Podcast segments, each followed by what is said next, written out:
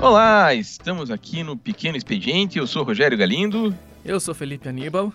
E você que já conhece o programa sabe que vai ouvir falar aqui sobre política paranaense.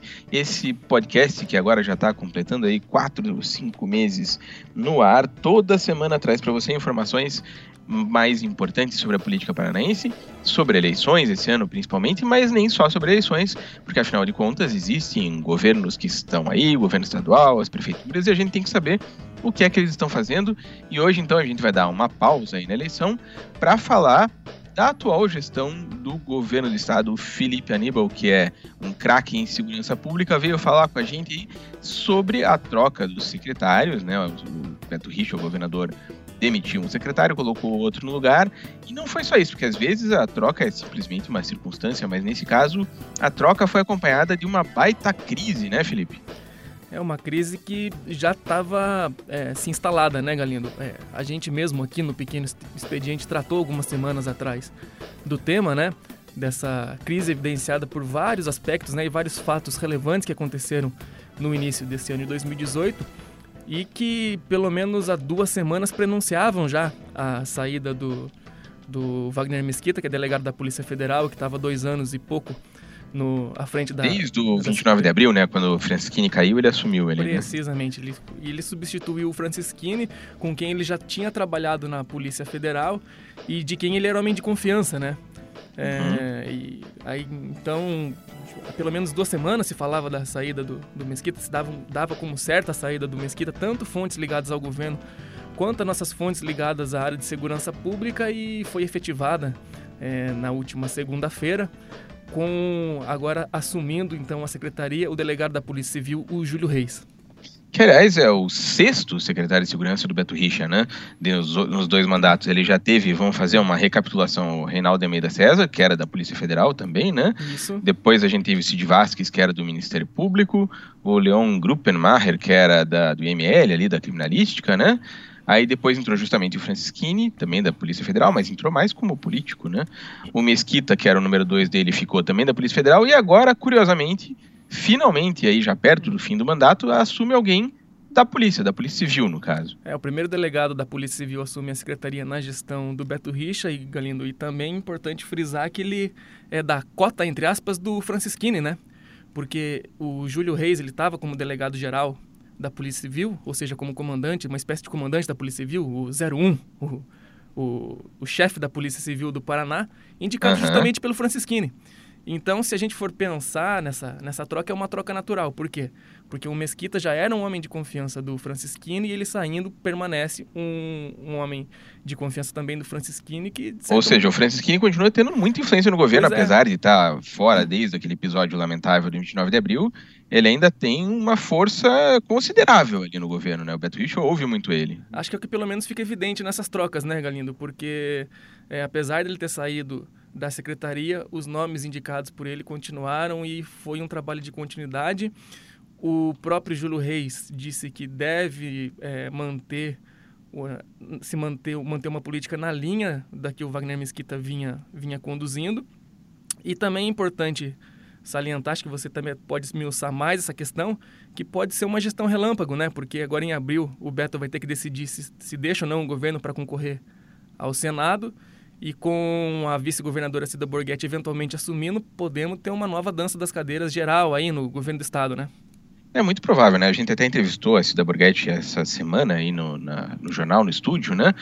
E a gente conversando com ela depois da entrevista, ela falou que realmente pensa em colocar uma mulher, que seria a coronel Aldilene, né? Que foi responsável pela segurança dela durante a campanha para o governo do estado em 2014, como secretária do, de Estado, ou talvez como comandante da PM. Ainda.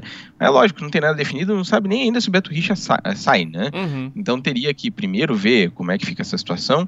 Mas pode ser mesmo que o Júlio Reis fique dois meses e saia, porque daqui dois meses o Beto Richa, caso seja candidato, tem que renunciar. Ah, de qualquer jeito, a, a, o que a gente vê de mais importante aí, Felipe, acho que não é nem o nome de quem está lá, né? O, o importante de a gente discutir mais do que tudo, é essa crise, né? Porque o, o, Wagner Mesquita, que foi o secretário durante dois anos e meio, saiu dizendo que foi vítima aí de um complô, de uma conspiração, etc. A gente pode até falar disso daqui a pouco.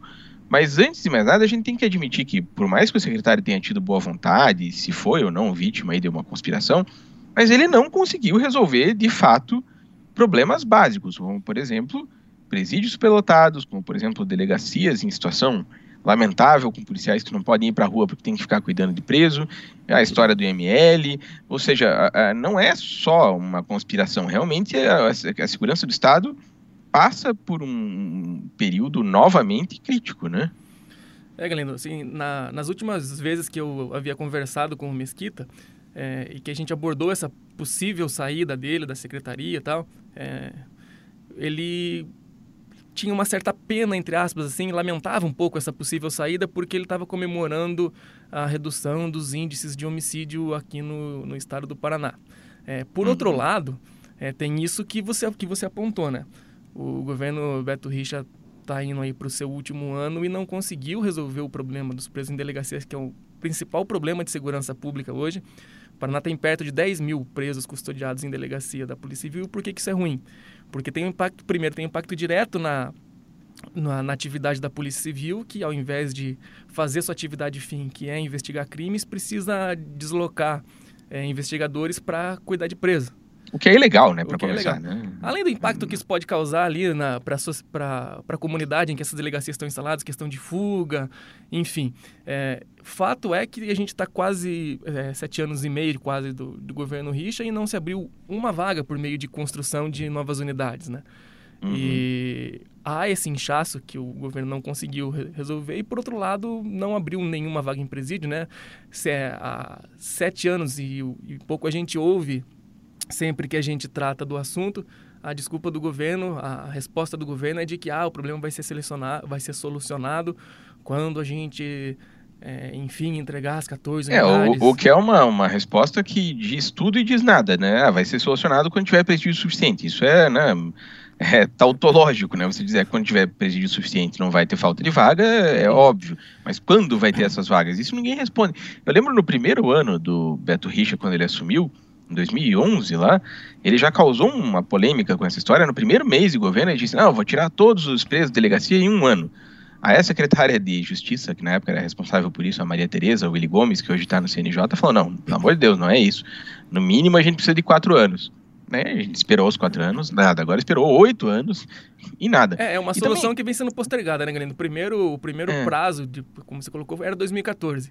Aí, uhum. 2014, teve liberação do governo federal, foi postergado é, a entrega desses presídios para 2016, agora para 2018. É, e 2018 parece que estão querendo entregar apenas a cadeia de Campo Mourão, ou seja, não se tem uma, um compromisso sério com, com o prazo. E é importante frisar que, ainda assim, ainda que essas 14 unidades elas sejam de fato inauguradas, elas vão disponibilizar mais 7 mil vagas no sistema. Ainda Isso falta. Não cobra o déficit que a gente tem. A gente tem quase 10 mil em delegacias. E ainda Fora prendendo 200 pessoas por dia, né?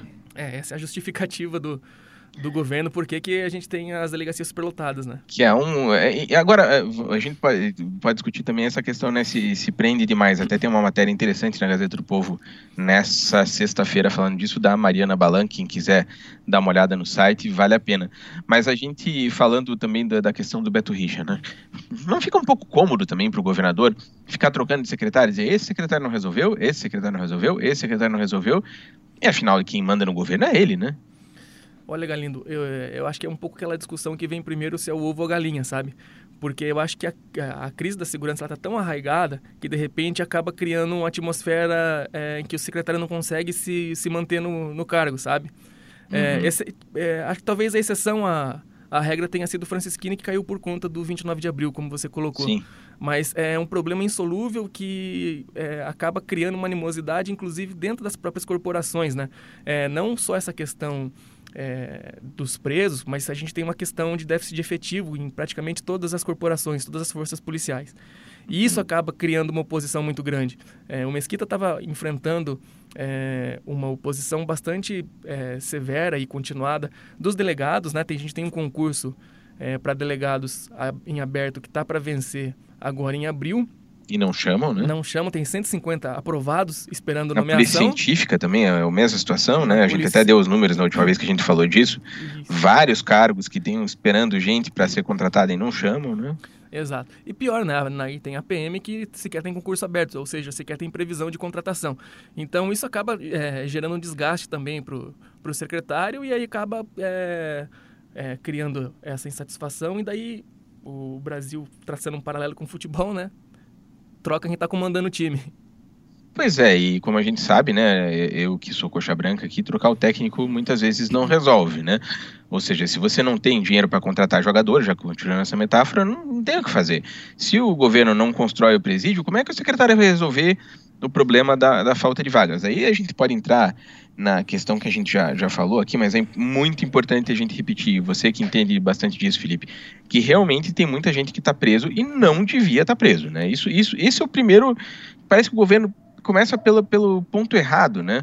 Não tem que começar construindo vagas se tem gente que não precisava estar na cadeia, né? Exato, a gente passa por uma outra discussão aí, né? Que até reforça a tua sugestão é, para você que está nos ouvindo procurar essa matéria que o, que o Galindo mencionou, é, assinada pela Mariana Balanco. A gente vai fazer um linkzinho aqui também. É, muito bem. E, e é um pouco disso, né? É, esses dias no Caixa Zero mesmo você apontou é, boas práticas que contribuem é, não para não minimizar a superlotação, mas para fazer valer o direito daquela pessoa que está ali, sabe? Que uhum. são que as audiências de custódia, ou seja, a pessoa que é presa, ela ser levada a um juiz num prazo de 24 horas para que o juiz é, veja, sob o ponto de vista legal da lei, se essa pessoa deve permanecer presa ou não, porque a gente está falando de pessoas é, que, em muitos casos, na maioria dos casos, talvez, está detida por um crime insignificante ou por um delito. Ou às vezes a prisão foi ilegal também, né? Pode acontecer. Exatamente. Exatamente. E, e o, um instrumento, um mecanismo que o Paraná tem usado é, muito bem, é considerado um estado pioneiro até, que são as tornezeleiras eletrônicas, né? Que uhum. não é como como muitas pessoas pensam, não é uma farra, não é para soltar bandido, não, é pessoa que tem condição de fazer essa progressão essa progressão de regime, é um direito. Então, a pessoa pode ser monitorada é, por meio desse, desse dispositivo com, com um benefício no, na ressocialização e também é bom ressaltar no aspecto financeiro, porque o Estado é, gasta mais de 3 mil reais por um preso que está detido no regime fechado e o custo de uma tornozeleira eletrônica é de 350 reais. E é lógico, a gente vê até casos que são tristes, né? De, por exemplo, recentemente teve um, uma história de dois rapazes que estavam no semiaberto e saíram com tornozeleira durante o dia e cometeram um crime bárbaro, né? A gente sabe que existe isso, né? Agora, isso não pode acabar com a história da tornozeleira, até porque, assim, essas pessoas foram encontradas depois que estavam com a tornozeleira e agora vão perder o direito. Ou seja, você dá uma chance para a pessoa e depois, se não funcionou, ela sabe que vai perder o direito. Então, assim, não é uma farra, como você disse, ah, sai todo mundo livre. Isso é mais para delator da Lava Jato, né? Para é. quem está na, na tornozeleira ali porque está respondendo por um crime mais, mais importante, assim, a gente sabe que, que não tem uma farra e, lógico, a gente tem que tomar cuidado para não acontecer isso e só liberar as pessoas que realmente estiverem ressocializadas e tal. Mas não vai é, haver só... ressocialização, e isso é importante dizer, se as pessoas estiverem naquelas condições das, das, celas que a gente vê, das delegacias que a gente vê, né? Deixa eu só pegar o carona um pouco nisso que você está falando. Acho que a gente tem que parar um pouco de, de demagogia quando a gente vai discutir, discutir o sistema penitenciário. Nós temos estudos do Grupo de Monitoramento e Fiscalização do Sistema Penitenciário, que é um órgão ligado ao Tribunal de Justiça do Paraná, que esse estudo aponta que a, a reincidência ou as faltas graves cometidas por preso com tornozeleira não chegam a 3%. O que uhum. acontece? Quando um caso desse acontece, a imprensa dá uma cobertura de, de modo Sim. que a pessoa pensa que é uma coisa maciça generalizada, e não é. É a exceção, uhum. não é a regra. Ocorre que a gente está numa, a gente tá numa sociedade extremamente conservadora e que a gente tende a levar essa discussão para o aspecto moral. Uhum. E quando e, ao fazer isso a gente acaba é, menosprezando, não prestando tanta atenção nos benefícios que esse sistema é, pode trazer para a ressocialização dessas pessoas e para o próprio sistema penitenciário. É lógico, tudo tem seus riscos, né? A gente não nada é perfeito, né? Mas a gente tem que ver o que é que está funcionando de fato. Como você disse, não é uma questão moral, a gente tem que ver estatisticamente, a gente tem que ver o que está funcionando, o que está trazendo mais benefício, o que está trazendo menos custo, o que está trazendo menos risco, né?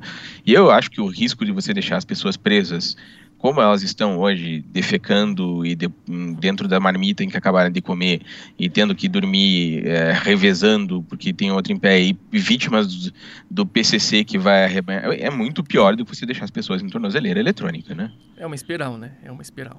É... Então, só, só voltando aqui para o Paraná. O fato é, Mesquita caiu. Caiu por quê? Segundo ele, por causa de uma conspiração. Segundo o governo, porque ele foi incompetente. Vamos ver a parte da conspiração. O secretário Mesquita saiu dizendo que ele contrariou interesses, que ele combateu privilégios e que foi por isso que ele acabou caindo. É, ele não disse exatamente quais foram esses interesses. A gente pode especular o que seja isso aí, Felipe? Olha, Galindo, é, pelo que a gente apura em off, assim, ele, o secretário foi até polido na, na nota que ele emitiu após é, ele ter sido exonerado do cargo de secretário de Segurança Pública, né? Assim, as fontes que, que a gente ouve apontam é, que a cabeça dele, entre aspas, teria sido pedida por membros do governo muito próximos do governador Beto Richa. É... Valdir Rossoni, mas não conte para ninguém. eu não ia falar, mas já que você disse, é, 10 entre 10 fontes mencionam o Rossoni como um dos pivôs aí. E outro, outro aspecto claro é a queda de braço que ele estava travando com os oficiais da Polícia Militar. Isso não é de uhum. agora, pelo menos há mais de um ano. É, essa, esse estranhamento entre a, a cúpula da Polícia Militar e o Wagner Mesquita teve origem naquele episódio dos coletes. Talvez uhum. o, o, leitor se lembre, é, a Secretaria de Segurança Pública autorizou um recall em coletes vencidos é, da Polícia Militar e da Polícia Civil. O inquérito que foi conduzido pela Polícia Civil acabou, inclusive, indiciando o atual comandante-geral da Polícia Militar, Maurício Tortato. Depois uhum. disso, teria havido ali um, um estremecimento entre os dois. É, na ocasião, fontes é, chegaram a apontar que o Mesquita teria pedido a cabeça do Tortato que o pedido que o Tortato fosse exonerado pelo governador Beto Richa, que não o fez. E desde uhum. então eles vêm medindo forças aí nos bastidores e me parece que também esse é um fator que acabou entrando na conta e que acabou sendo decisivo para a exoneração do, do Mesquita. O Tortato, aliás, que foi cotado para ser secretário até o último minuto, né? Não, ninguém sabia se ia ser ele ou o Júlio Reis. Acabou que o Júlio Reis ganhou a briga no último minuto. E, e a PM realmente estava insatisfeita. E você acha que o, o, Júlio Reis agora vem com um discurso justamente né, de pacificação? Você acha que é essa a primeira missão dele? É isso? Eu acho que é isso. É isso. Inclusive, ele não esconde isso, né? Quando o Júlio Reis é, fez seu primeiro discurso como, como secretário, ele disse que faria um, uma gestão a quatro mãos com a PM, né? que queria uhum. é, pregando, pregava harmonia entre todas as instituições que compõem a, a, a segurança pública, lógico, é, nesse sentido de pacificação, de acalmar os ânimos com a PM. E um indicativo muito importante disso é que o, o secretário-geral da, da CESP agora vai ser um, o Coronel Arthur, né?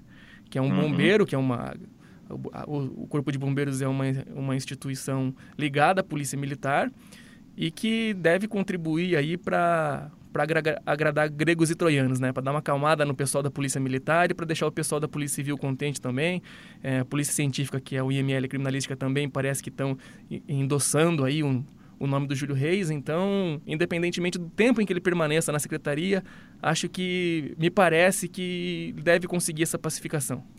Pois é, agora justamente eh, tem a parte política disso, né, que é o fato de que o, o governador Beto Richa está passando por essa crise justamente no momento em que ele tem uma eleição pela frente, provavelmente para o Senado, e em que ele tenta fazer o sucessor dele para o governo do Estado. E para o governo do Estado, nada pior do que ter problema em educação, saúde e segurança na hora de você passar por uma eleição. E a segurança do Paraná, eles têm alguns números positivos para mostrar, de homicídios principalmente, né, que eles têm insistido bastante que, que o número caiu no estado, mas você chegar na eleição com a polícia militar insatisfeita, a polícia militar são milhares de pessoas, mais as famílias deles e mais as pessoas, principalmente, que sofrem com a falta de policiamento, que sofrem com a falta de segurança. Então, para o Beto Richa é fundamental nesse momento conseguir minimamente colocar a casa em ordem na, na, segurança e lógico que foi por isso que ele agiu, né? Uhum. É que tem um outro aspecto, Galindo, que também não entra na conta das estatísticas, né? Que é o sentimento, a sensação de segurança das uhum. pessoas, né? E me parece, é claro que eu estou falando de um ponto de vista muito pessoal, muito subjetivo, me parece que essa sensação de, de segurança não corresponde às estatísticas, né? É, uhum. A gente tem tido, tem assistido a casos muito é, graves e exemplares aqui no estado. É, semana passada mesmo teve é, esse tiroteio ali na região de Ponta Grossa, tentativa de assalto a carros fortes, morreram dois vereadores e tal. É, tudo isso acaba contribuindo para o cidadão não se sentir tão seguro assim, né? Apesar das estatísticas apontarem essa redução, é, os casos que têm acontecido têm sido graves, né? Graves violentos, assim. Isso acaba, acho que, mexendo com os ânimos da, da população e evidencia que é, as forças de segurança de repente não estejam cumprindo seu papel tão à risca assim.